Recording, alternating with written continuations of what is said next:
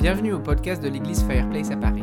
Découvrez ici tous les messages de nos célébrations du dimanche et si vous souhaitez avoir plus d'informations, n'hésitez pas à visiter notre site internet églisefireplace.com. Amen. Amen. Merci Yvan. Et bonjour tout le monde et puis bah, bonne année. Vraiment, mais alors mes meilleurs, meilleurs voeux pour cette année, pour vous individuellement, pour vos familles, euh, pour ceux d'entre vous qui sont mariés, qui ont des enfants. Et euh, vraiment que ce soit une année où vous voyez Dieu euh, porter son fruit en vous, à travers vous, et que vous puissiez grandir. Et pour bien commencer l'année, on va commencer une nouvelle série de prédications. Et on va regarder l'histoire de Daniel. D'accord? Alors il y a des gens euh, ici qui connaissent bien leur Bible, qui ont grandi un peu dans l'Église, qui voient exactement où c'est Daniel. À l'école du dimanche, vous aurez bien entendu euh, vu l'histoire de Daniel et la fosse au lion. Euh, mais il y a plein, plein, plein d'autres choses à voir dans le livre de Daniel qui sont extrêmement intéressantes et extrêmement pertinentes. Et on a nommé cette série Chercher Dieu dans un monde de dingue. Euh, et je crois que c'est extrêmement approprié. Alors, ce qui se passe, c'est que euh, la Bible est constituée de deux parties, pour ceux qui connaissent un petit peu moins euh, leur Bible, qui n'ont peut-être pas fait l'école du dimanche et qui n'ont pas vu la fosse au lion. La Bible est constituée de, de deux parties, à l'Ancien Testament d'un côté, le Nouveau Testament de l'autre, et les deux mis ensemble forment une grande histoire. Alors, cette, cette histoire, ce n'est pas une histoire qui est linéaire. Euh, c'est pas comme euh, de, point A à point B, il y a des méandres, il y a des nuances, etc., etc. Et ce qui se passe, c'est que sur cette route, sur ce chemin qui va euh, d'un endroit jusqu'à un autre, il y a une destination qui est là, mais sur cette route, il y a toutes sortes de cavernes qu'on peut explorer. Euh, et, ce qui se passe, c'est que parfois, on prend une de ces cavernes et on essaye de l'emmener comme une sorte de destination en soi. Et le problème, c'est quand on fait ça, ça finit en cul-de-sac.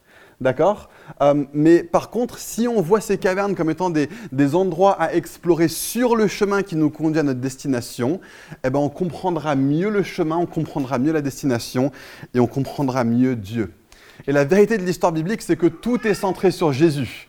Tout a toujours rapport avec Jésus et en particulier dans la Bible. Euh, et l'histoire de la Bible se centre sur Jésus, sur qui il était, sur sa vie, sa mort, sa résurrection. Et toute l'histoire de l'Ancien Testament parle et, et- déclare et annonce à l'avance que Jésus va venir. Et tout le Nouveau Testament explique et proclame qui Jésus était et qu'est-ce que ça veut dire pour nous. Daniel, c'est dans l'Ancien Testament et c'est une de ces petites cavernes. D'accord? C'est une de ces petites cavernes euh, qui, nous permettent de mieux comprendre qui est Jésus, de mieux comprendre qui est Dieu, de mieux comprendre pourquoi on a besoin de Jésus, pourquoi on a besoin de Dieu. Et donc le livre de Daniel, c'est une de ces cavernes qu'on va explorer. Et c'est un livre qui est assez phénoménal. C'est l'histoire euh, d'abord d'un gars, euh, mais aussi de trois autres gars qui sont avec lui. Les, quatre d'entre eux sont croyants, et à travers des circonstances qu'on va voir aujourd'hui, ils se retrouvent dans un univers euh, qui pour eux est complètement étranger, complètement dingue. Et, l'histoire de Daniel, c'est comment est-ce que ces personnes ont réussi à naviguer leur vie en tant que croyants dans cet univers. Euh, mais ce qui se passe, c'est que ce livre est pertinent non seulement pour ceux d'entre nous ici qui sont déjà croyants, qui ont déjà fait une profession de foi, mais je crois que ce livre est pertinent pour tous les Parisiens, pour toutes les Parisiennes, qui que vous, qui que vous soyez. Nous, nous avons tous des choses à apprendre à travers l'histoire de Daniel et de ses trois amis et de comment ils ont appris à vivre et à naviguer ce monde de dingue. Ce qui se passe, c'est que il faut qu'on se rende à l'évidence. On, on est dans un univers où on se pose de plus en plus de questions, on a déconstruit toutes les vieilles réponses du passé, et le problème c'est qu'on n'a pas apporté de réponse aujourd'hui, d'accord? Donc on, se pose plein de questions, pourquoi ceci et pourquoi est-ce qu'on a toujours fait comme cela? Et est-ce que ça c'est vraiment vrai? Et est-ce que ça c'est vraiment vrai? Et ça alors, est-ce que ça marche ou est-ce que ça marche pas? Et on pose plein de questions et on ne sait pas où trouver de réponse. C'est ça le souci aujourd'hui. D'accord on a, des aspirations à toutes sortes de choses. On veut que les choses changent, on veut que les choses évoluent, on veut un monde meilleur, on veut, on veut que les choses soient faites différemment. Et puis le problème, c'est que tout le monde conteste, tout le monde râle et personne ne propose de solution. Et si la solution à toutes nos grandes questions de vie se trouvait dans ce livre, se trouvait dans la Bible, et qu'on puisse trouver des réponses dans le livre de Daniel? Donc c'est pour ça qu'on va explorer ce livre pendant les 12 prochains dimanches. Et je veux vous inviter chaleureusement à faire ce cheminement euh, avec nous. Euh, je ne veux pas survendre euh, nécessairement cette série. c'est une série parmi tant d'autres, dans une église parmi tant d'autres, dans une ville parmi tant d'autres. mais c'est possible que cette série sur Daniel transforme vos vies. Mais la condition, c'est ouvrez votre cœur. La condition, c'est soyez prêts à entendre ce que Dieu veut nous dire à travers ce livre. Soyez prêts à être bousculés. Soyez prêts à être transformés par le livre de Daniel. Ça marche? Vous êtes prêts à être bousculés? Vous, êtes, euh, vous êtes OK pour ça? Ouais, hein, hein, pas sûr, ok, certains oui, certains non. Bon, ok. Donc on va aujourd'hui apprendre à voir que Dieu est au contrôle de ce monde de dingue. C'est ça la première chose. je vous invite à, lire la Bible. Si vous l'avez avec vous, prenez Daniel chapitre 1, on va lire les versets 1 à 6. Euh, si vous n'avez pas de Bible, bah, vous savez que sur votre téléphone, vous pouvez télécharger une application, euh, aller sur votre euh, App Store ou quoi que ce soit, télécharger l'application Bible et demander à votre voisin, votre voisine comment est-ce que vous faites pour trouver Daniel. Daniel 1, versets 1 à 6. Et je vais le mettre à l'écran, comme ça, ça simplifie encore plus la vie. Si. Ouais. La troisième année, Daniel 1, verset 1, la troisième année du règne de Joachim sur Juda. Nebuchadnezzar, le roi de Babylone, marcha contre Jérusalem et en fit le siège. Le Seigneur livra entre ses mains Joachim, le roi de Juda, et une partie des ustensiles de la maison de Dieu. Nebuchadnezzar emporta les ustensiles dans le pays de Shinéar, dans le temple de son Dieu. Il les mit dans la maison du trésor de son Dieu. Le roi donna l'ordre à Ashpenaz, le responsable de ses eunuques, de faire venir quelques Israélites de sang royal et de famille noble. Ce devaient être de jeunes garçons sans défaut physique, beaux, doués de perspicacité et de sagesse, instruits et intelligents, capables de servir dans le palais du roi. On leur enseignerait la littérature et la langue des Babyloniens. Le roi leur réservait pour chaque jour une portion des plats servis à sa table et du vin de ses banquets. Il voulait les former pendant trois ans, à la suite desquels ils entreraient à son service. Il y avait parmi eux des Judéens, Daniel, Anania, Michaël et Azaria. Alors qu'est-ce qui se passe ici? Euh, On est en l'an 605 avant Jésus-Christ. Euh, et jusque-là, ce qui restait du peuple hébreu habitait dans un pays qui s'appelait Juda, la Judée. Euh, Juda plutôt à l'époque ce pays n'était pas plus grand que la région parisienne. Euh, aujourd'hui, environ 30 ou 40 km de large, environ 50 km du nord vers le sud. Euh, et, ce peuple d'irréductibles judéens avait réussi jusque-là pendant des centaines d'années à ne pas se faire envahir par les superpuissances qui se succédaient euh, dans la région juste à l'est de chez eux, dans la Mésopotamie antique. Euh, et, jusque-là, Dieu, en fait, on, voit dans, les différents livres de la Bible que Dieu les avait préservés euh, contre vents et marées, même si le peuple de Dieu s'était largement éloigné de tout ce que Dieu leur demandait de façon répétée. Si vous lisez euh, le Deutéronome, c'est un livre de l'Ancien Testament, vous allez découvrir ce que Dieu demandait du peuple de Dieu. Et si vous lisez 1 et 2 rois et 1 et 2 chroniques, vous allez découvrir que le peuple de Dieu n'a pas du tout fait ce que Dieu leur demandait de faire. Et pourtant, encore et encore et encore et encore, Dieu les a secourus le truc, c'est qu'ils avaient l'habitude que Dieu les protège. Ils avaient l'habitude que Dieu les garde. Eux, ce qu'ils avaient compris, en fait, c'est que Dieu allait de toute façon les protéger, peu importe ce qu'ils faisaient, et peu importe comment ils se comportaient. Sauf que ça faisait maintenant un nombre d'années que les prophètes de Dieu avaient commencé à dire attention, vous allez au désastre. Attention, il va se passer quelque chose de très très grave, de très très sévère. En, gros, pour essayer de comprendre le truc, imaginez qu'il y a un joueur de foot qui, a, grandi à Paris, fan du PSG, il a grandi à deux pas du bois de Boulogne, il avait le, euh, le, pass annuel pour le Parc des Princes. Tous les ans, en grandissant, c'est un fan du PSG et il se retrouve à devenir le meilleur joueur du monde. Et euh, le problème, c'est que lui, le meilleur joueur du monde, se retrouve entouré d'une équipe euh, de coéquipiers qui sont paresseux, qui sont mauvais, qui ne savent pas jouer. Il y a un coach qui est abusif, il y a des proprios du club qui sont absents. Et tous les matchs, c'est pareil. Ils viennent à deux doigts de perdre. Et à chaque fois, le meilleur joueur, la star de l'équipe, les sauve, euh, marque un but de la dernière minute pour réussir à faire qu'ils ne perdent pas le match. Et les supporters, ils sont habitués à ça. Ils trouvent ça normal que ce soit un joueur qui fasse tout le travail pour tous les autres. Et dès que l'équipe perd, c'est à la star que les coachs euh, que, les entraîneurs s'en prennent et pas au reste de l'équipe, pas à l'entraîneur, etc., etc. Et tous les ans, les médias disent à la saison des transferts, il va partir, il va signer autre part. Il va partir, il va signer autre part, ce sera, ce, sera fini, il jouera plus pour le PSG, il doit en avoir marre, obligé, il va partir. Et à chaque fois, il reste. Il dit non, non, non, j'ai grandi ici, c'est mon club de cœur, je ne vais pas partir.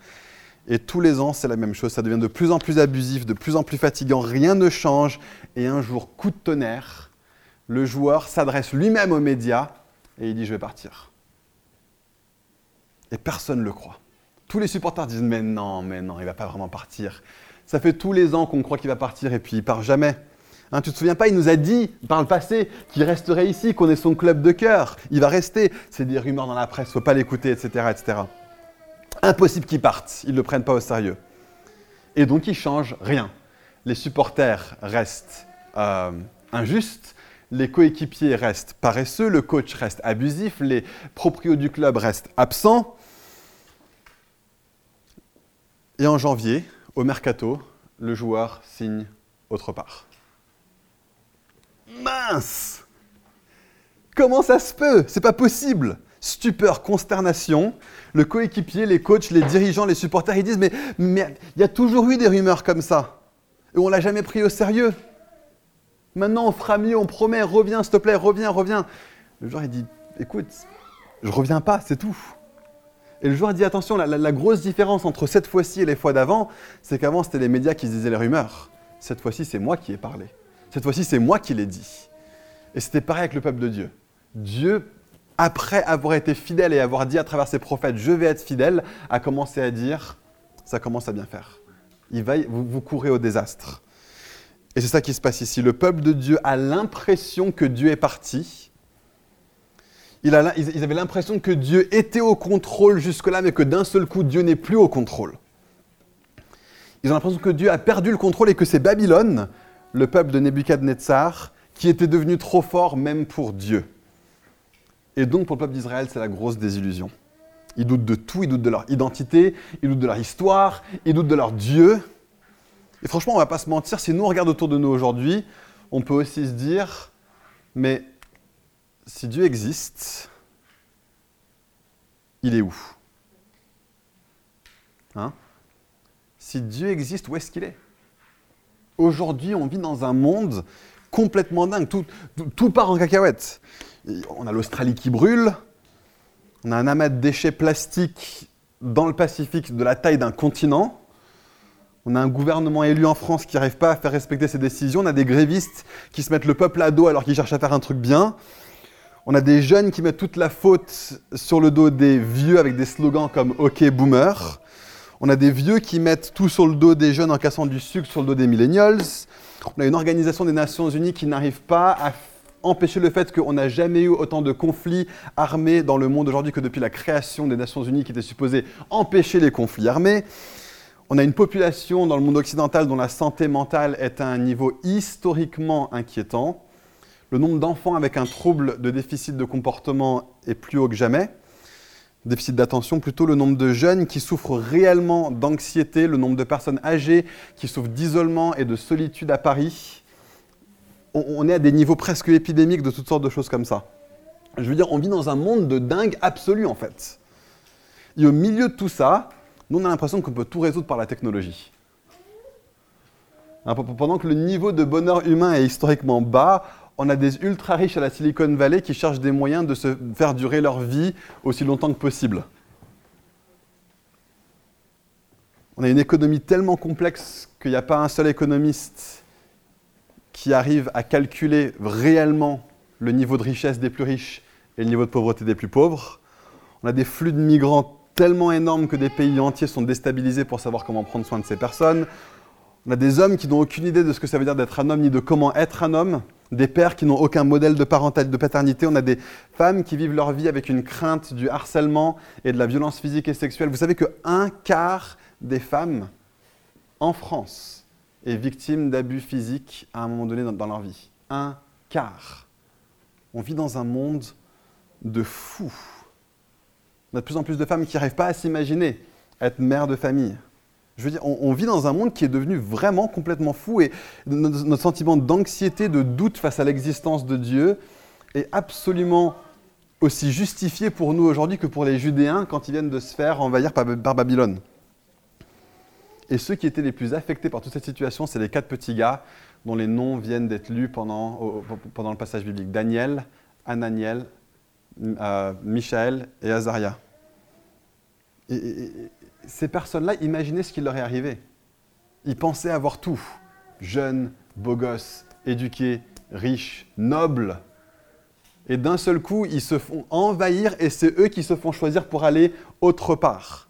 Alors, que le fait d'habiter à Jérusalem, c'était leur, gloire, leur prestige, plus encore que d'habiter à Paris, si tu es français, pour eux, il y avait non seulement une connotation, on va dire, euh, sociétale, il y avait aussi une connotation religieuse au fait d'habiter à Jérusalem. Tu faisais partie, tu étais à l'épicentre de, euh, de, de, l'action de Dieu sur la terre si tu habitais à Jérusalem à cette époque.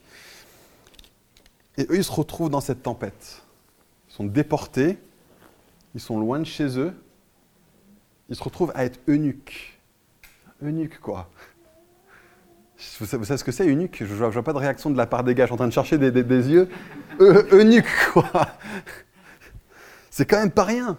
Et, puis en plus, il, les envoie à, la fac d'inculturation, presque la, machine de propagande babylonienne, pour leur dire tu vas lire mes bouquins, tu vas regarder mes œuvres d'art, tu vas apprendre ma culture, tu vas y être pendant trois ans, je vais te bourrer le crâne avec tout, tout, tout, tout, tout ce qu'il y a de meilleur en Babylone.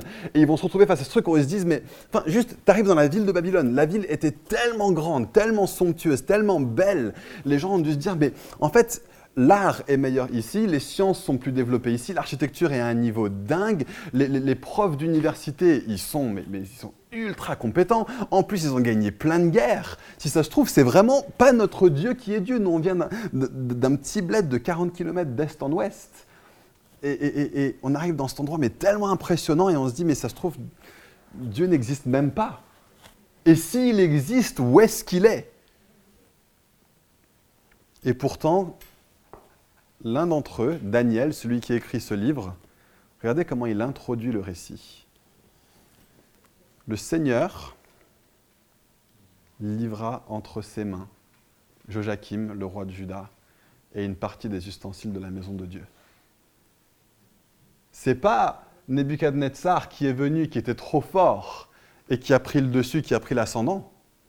Le Seigneur livra entre les mains de Nebuchadnezzar, le roi de Jérusalem, les objets du temple de la maison de Dieu à Jérusalem. C'est Dieu qui a fait tout ça.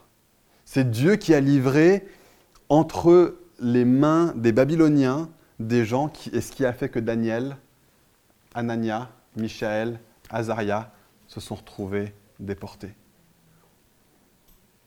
Le Seigneur. Donc c'est lui qui est derrière tout ça. Ok, c'est bon, tu, m'as perdu.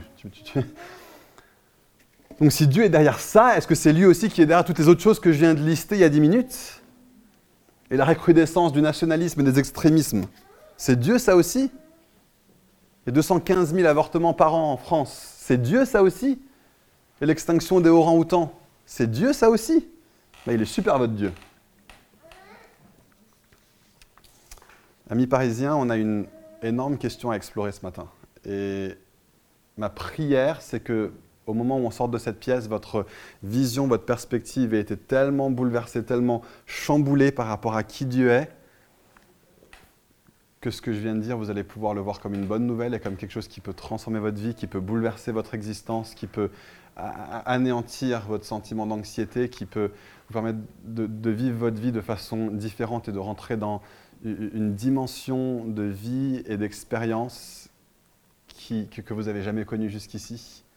Ma, prière ce matin, c'est que vous ressortiez d'ici non pas avec un, doute par rapport à qui Dieu est et à pourquoi ce genre de choses arrive. Ma, prière, c'est que vous puissiez ressortir d'ici avec la même confiance avec laquelle Daniel a écrit qu'en cette année, Dieu a livré ce roi, ses ustensiles, ses nobles entre les mains d'hommes et de femmes comme ça. Donc première question, Est-ce que la Bible est vraiment en train de dire que toutes les catastrophes et tous les désastres de ce monde sont la faute de Dieu? Je répète la question. Est-ce que la Bible est en train de dire que toutes les catastrophes et tous les désastres de ce monde sont de la faute de Dieu? C'est ce que le texte semble être en train de dire. Ben, j'aimerais vous dire, c'est ni oui ni non. Tout dépend de comment on définit les mots qu'on utilise. Et je veux faire attention de juste pas me reposer sur des raccourcis, sur des, punchlines pour répondre à ce genre de questions.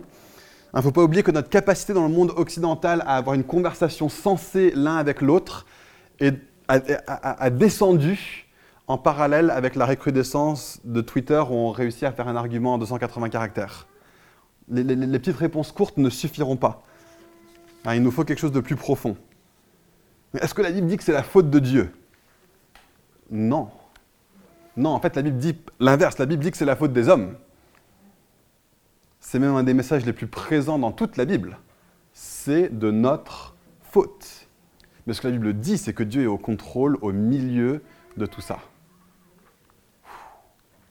Et ça, c'est une perspective qui peut complètement changer notre vie. Est-ce que l'homme est libre de ses gestes? Oui, si on fait attention à comment est-ce qu'on définit la liberté.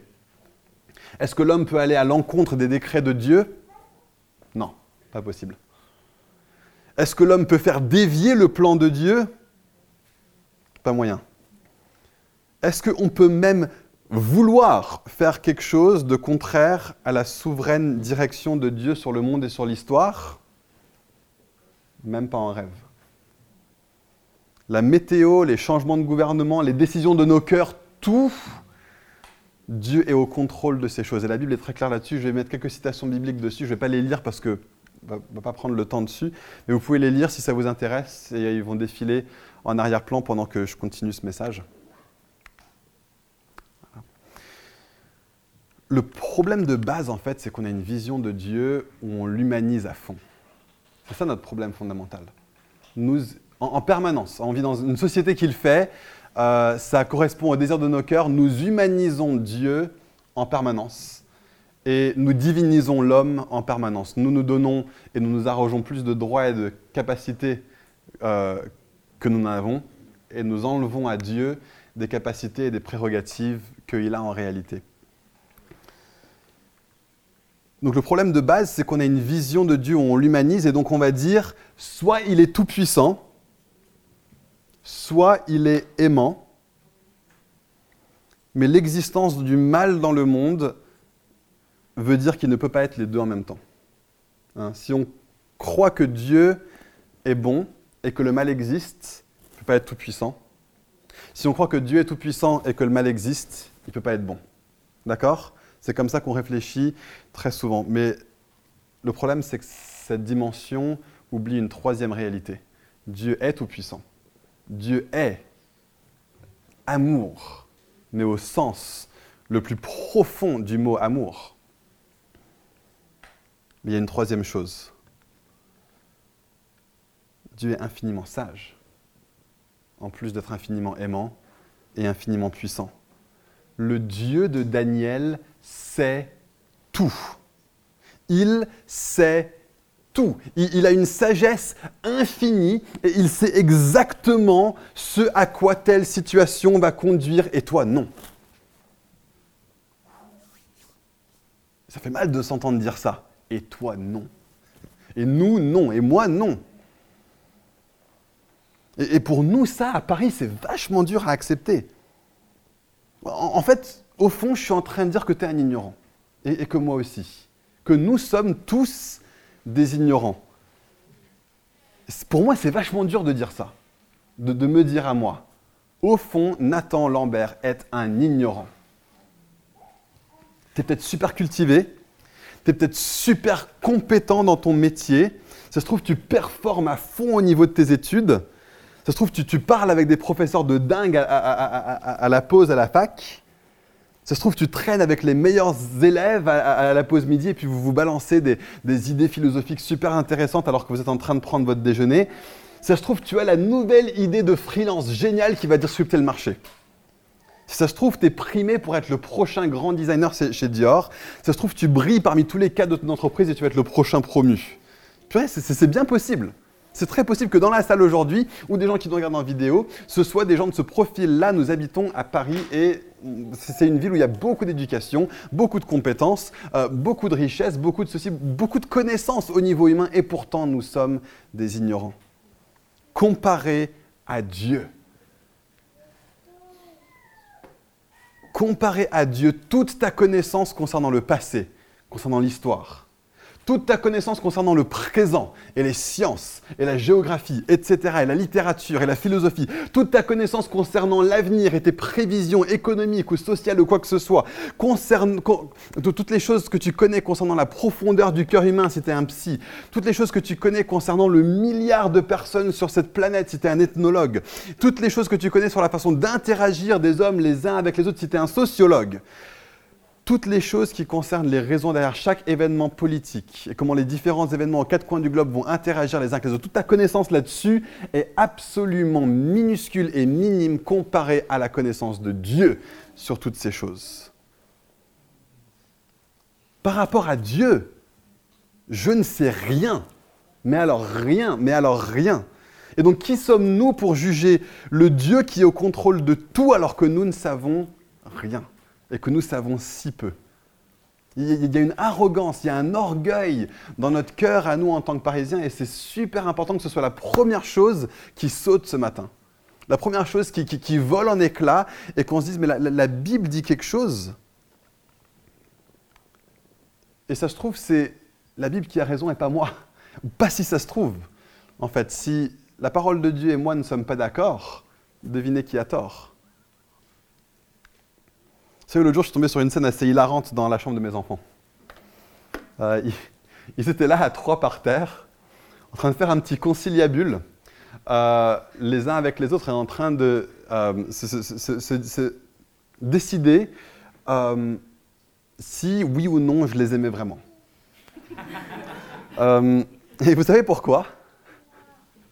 Parce que je leur ai dit qu'ils n'avaient pas le droit d'avoir des bonbons. Et donc ils se disaient l'un à l'autre, tu, sais quoi? Je, crois que papa, il sait même pas où sont les bonbons, c'est pour ça qu'il a dit qu'on ne pouvait pas en avoir. En fait, il sait pas. Et l'autre, il dit, non, non, en fait, c'est parce que ça fait plaisir. Papa, il aime bien quand on pleure et quand on est malheureux, en fait. Je sais qu'il est comme ça, papa. Et l'autre, il dit, non, non, en fait, c'est parce que papa, il a, tous, il a envie de tous les manger lui-même. Et il y a un de mes enfants qui a fini en disant, ouais, franchement, j'arrive pas à avoir d'autres raisons pour lesquelles il nous aurait dit non. Il n'y a pas d'autre explication valable que ça. Ça se trouve, il ne sait pas où sont les bonbons. Ça se trouve, c'est lui qui veut les manger. Ça se trouve, il veut qu'on soit malheureux. Et, si c'est parce que leur père avait... C'est pas qu'il n'était pas tout puissant. Je savais où étaient les bonbons. Placard à gauche, étage du bas. J'y vais un petit peu trop souvent. C'est pas parce que je les veux tous pour moi-même. Ils ont été achetés pour les enfants en premier lieu. Et c'est pas parce que je veux pas qu'ils soient malheureux, c'est parce que je veux qu'ils soient heureux mais j'ai la toute-puissance, j'ai l'amour, mais j'ai aussi la sagesse. Et ça, c'est ça qu'ils n'ont pas. C'est ça qui leur manque. C'est ça la perspective qui n'était pas la leur ce matin-là alors qu'ils étaient en train de, faire les intelligences euh, sur, le tapis de leur chambre. Et Ouais. Et pourtant, nous, on se retrouve tellement souvent à faire des procès à Dieu. Paris, c'est le moment d'avaler ta fierté d'avaler ton orgueil. Je, veux dire, on, se prend pour qui en fait? Enfin, C'est presque drôle. La, Bible a dit qu'il y a des gens sur terre qui complotent contre Dieu et Dieu rit. Ça le fait littéralement marrer de nous voir en train de nous dire Mais en fait, il ne nous aime pas. En fait, il n'est pas assez puissant. Non, il y, a une sagesse qui est là et que, que nous, on ne sait pas. Et, si le truc dont on avait le plus besoin, hein, si notre la, solution face à la crainte de l'étranger qui grandit de plus en plus dans notre pays, si notre angoisse face au réchauffement climatique, si la frénésie qui grandit de plus en plus chez nos enfants, si notre vacuité philosophique, notre perte de repères à tous les niveaux, au niveau du genre, au niveau de la famille, au niveau de ce qui est bien, de ce qui est mal, ne se trouve pas en fait en nous-mêmes la réponse, mais plutôt dans la reconnaissance que Dieu est au contrôle. Toutes les solutions qu'on nous propose aujourd'hui se trouvent en toi. Hein. c'est la méthode Disney regarde dans ton cœur. Euh, hein, le, yoga, vas-y, fais, le vide, c'est bon, ça, va aller. La, méditation, la, la, consciousness therapy. euh, ou Zemmour, ou Onfray, ou toutes les nouvelles technologies qui sont... En fait, toutes ces choses-là sont collectivement en train de nous montrer qu'on n'a pas la réponse. Parce que plus on leur laisse la place dans le discours public, plus ça part en vrille. Et si ton anxiété pouvait être résolue par, le, par celui qui a créé toute chose, et par un regain de confiance dans le fait qu'il est au contrôle de toute chose.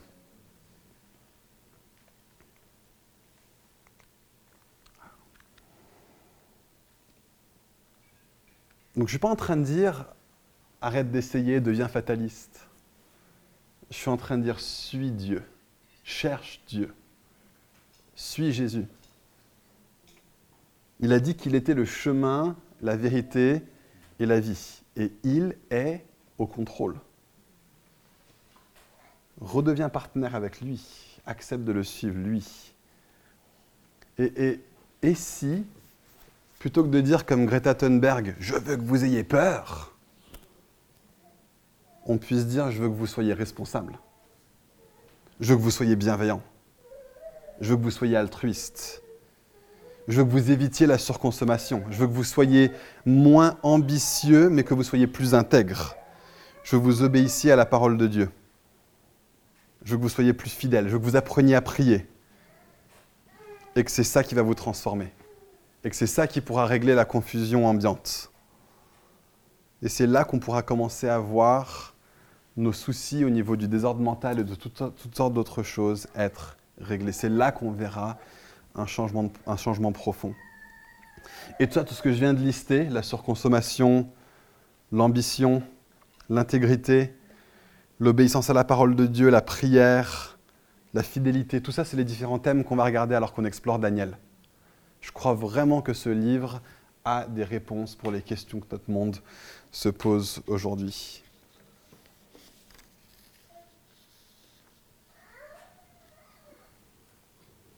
Mon message pour ce matin, c'est allez, parions, on peut faire mieux que ça. On peut faire mieux que ce qu'on a fait jusqu'ici. On peut faire mieux que de suivre les voies qu'on a suivies jusqu'ici. On peut faire mieux que d'accepter tout ce qu'on nous vend aujourd'hui autour de nous, dans la presse, dans nos facs, dans toutes sortes de contextes où on, nous dit mais finalement Dieu n'existe pas ou il n'est pas au contrôle. J'ai l'impression que plus on dit ça, plus ça part en vrille en fait. Le message de ces premiers versets de Daniel, c'est que c'est pas trop tard c'est que Dieu est au contrôle. arrête de paniquer. Calme le jeu. Souffle. Même quand tu n'es pas fidèle, il est fidèle. En fait, ce qui se passe, c'est que ce, ce, joueur de foot, cette superstar, a signé au Real Madrid, non pas parce qu'il n'aimait pas le PSG, mais parce qu'il aimait le PSG. Parce qu'il avait un plan pour le PSG. Parce qu'il voulait qu'il y ait une prise de conscience, qu'il y ait des choses qui changent. Il a essayé de faire ça de l'intérieur pendant des années et des années, ça ne marchait pas. À un moment donné, il a, dit, OK, je signe autre part, pas parce que je signe autre part. Je signe autre part parce que je continue à signer pour vous. Parce que je continue à être pour vous. Et, même si tu as l'impression que dans ton monde, Dieu t'a abandonné, même si tu as l'impression qu'autour de toi, tout s'est effondré, même si tu as des situations au niveau relationnel, au niveau financier, au niveau professionnel, à toutes sortes d'endroits où tu te dis, mais Dieu m'a oublié, arrête de t'inquiéter, Dieu est au contrôle. Dieu est au contrôle.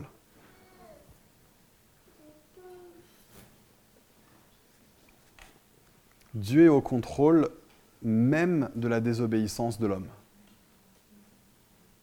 Waouh!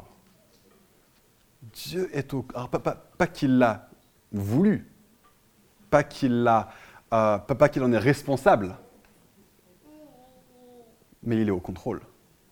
Il y a une histoire où les, frères d'un certain Joseph euh, lui font toutes sortes de crasses, ils le vendent à des marchands d'esclaves. C'est le pire truc qu'un frère peut faire à un autre frère.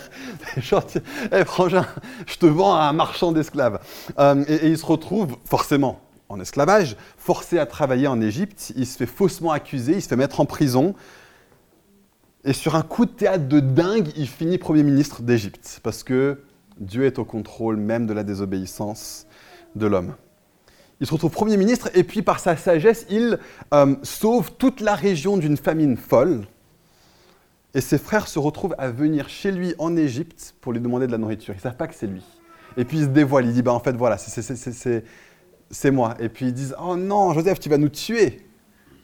Moi, à sa place, je les aurais tués. Il en avait le pouvoir en plus. Les vendre à, un marchand d'esclaves, non mais n'importe quoi. Et, voici ce que Joseph leur dit en réponse. N'ayez pas peur. C'est pas je veux que vous ayez peur. Le message de la Bible, c'est n'ayez pas peur. N'ayez pas peur. Soyez pas fataliste. Faites pas n'importe quoi avec votre monde, votre relation, avec le climat, avec euh, les gens de qui vous êtes responsable, votre famille, avec mais n'ayez pas peur, ne soyez pas gouverné par la crainte, soyez gouverné par Dieu. N'ayez pas peur, suis-je en effet à la place de Dieu? Vous aviez projeté de me faire du mal, vendu à des marchands d'esclaves. Euh, mais Dieu l'a changé en bien pour accomplir ce qui arrive aujourd'hui. Vous aviez projeté de me faire du mal et Dieu l'a changé en bien pour accomplir ce qui arrive aujourd'hui, pour sauver la vie à un peuple nombreux. Désormais, n'ayez plus peur. Je pourvoirai à vos besoins et à ceux de vos enfants. Le Dieu qui a livré Joachim le roi de Juda et les ustensiles de la maison de Dieu, et Daniel et ses trois amis entre les mains de Dieu, est au contrôle de tout, même de la désobéissance de l'homme, même de la désobéissance du peuple de Juda, même de la désobéissance et de l'orgueil et de l'arrogance du peuple de Babylone, même du fait que ces quatre gars se sont fait embrigader dans la machine de propagande de Babylone, Dieu est au contrôle de tout ça. Et c'est ça le message de Daniel pour nous ce matin. Est-ce qu'on est à la place de Dieu? Suis-je en effet à la place de Dieu? Non. Et donc arrête d'avoir peur. Tellement souvent, on, a peur parce qu'on pense que c'est nous qui devons, par nous-mêmes, régler nos propres situations, alors que les situations sont en dehors de notre contrôle. Mais parce qu'on a tellement pris la place de Dieu dans notre vie, on a l'impression que, bah, zut alors, il faut que je fasse quelque chose. Alors que parfois, il n'y a rien à faire. Mais de dire n'aie pas peur. Est-ce que les humains sont en train de faire partir en cacahuète totale, Dieu va le transformer pour le bien? Est-ce que ça justifie qu'on projette des choses pour le mal? Non. Mais n'aie pas peur. Arrête d'avoir peur. Le Dieu de l'univers est bon. Waouh. Ça, ça doit changer notre perspective, ça doit, changer notre façon de vivre, changer notre façon entière de vivre nos vies quotidiennes. Le Dieu de l'univers est bon. même avec ce qui arrive à Daniel, il a réussi à lever les yeux et à voir que Dieu était dedans. Il ne voyait pas encore nécessairement comment, mais Dieu était dedans. Il y a des gens ici dans cette pièce, vous avez été peut-être blessés, peut-être vous avez été déçus par des gens, peut-être déçus par l'Église, peut-être déçus par moi, peut-être déçus par votre famille. Mais ne projette pas tout ça sur Dieu. Il est au contrôle, mais il n'en est pas responsable de ses blessures. Et il va les utiliser pour quelque chose dont tu n'as même pas idée aujourd'hui. Et il y a des gens ici, vous avez besoin de guérir de vos blessures. Et la raison principale, peut-être pour laquelle votre, votre blessure ne guérirait pas, c'est peut-être pas la raison, mais peut-être que la raison. C'est parce que vous doutez de Dieu à cause de ce qui vous est arrivé. Vous savez quoi? Personnellement, je suis passé par des trucs super, super durs en tant que leader d'église. Des trahisons, manque de confiance, des complots contre moi, des mensonges, des promesses non tenues, des, trucs de dingue qu'on ne devrait jamais trouver dans, une église. Mais vous savez quoi? Aujourd'hui, certaines de mes plus grandes forces au niveau de mon caractère viennent des choses qu'on m'a fait subir. Mais ça demande pour ça de toujours se reposer à nouveau sur une confiance robuste en, la main de Dieu sur nos vies. La main de Dieu est posée sur ta vie. Si tu es en Christ, la main de Dieu est posée sur ta vie. Et si tu es ici ce matin que tu n'es pas encore en Christ, cours à lui, cours à Jésus, accepte-le, donne-lui ta vie.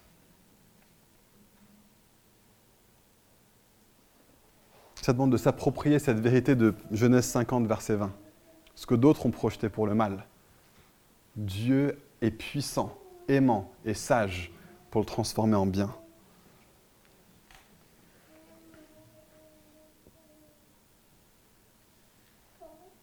Sache qu'il n'y a pas un atome de ton corps aujourd'hui qui ne tienne en place hors de la puissance de la main de Dieu qui te tient à l'existence.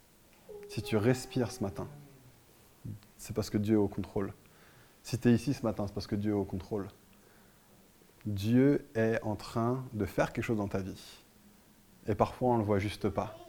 Et au début du livre, Daniel a déjà pu commencer en disant, c'est Dieu qui est là-dedans. C'est Dieu qui est au contrôle de tout ça. Et avant de finir, il faut que je te parle de sa Paris.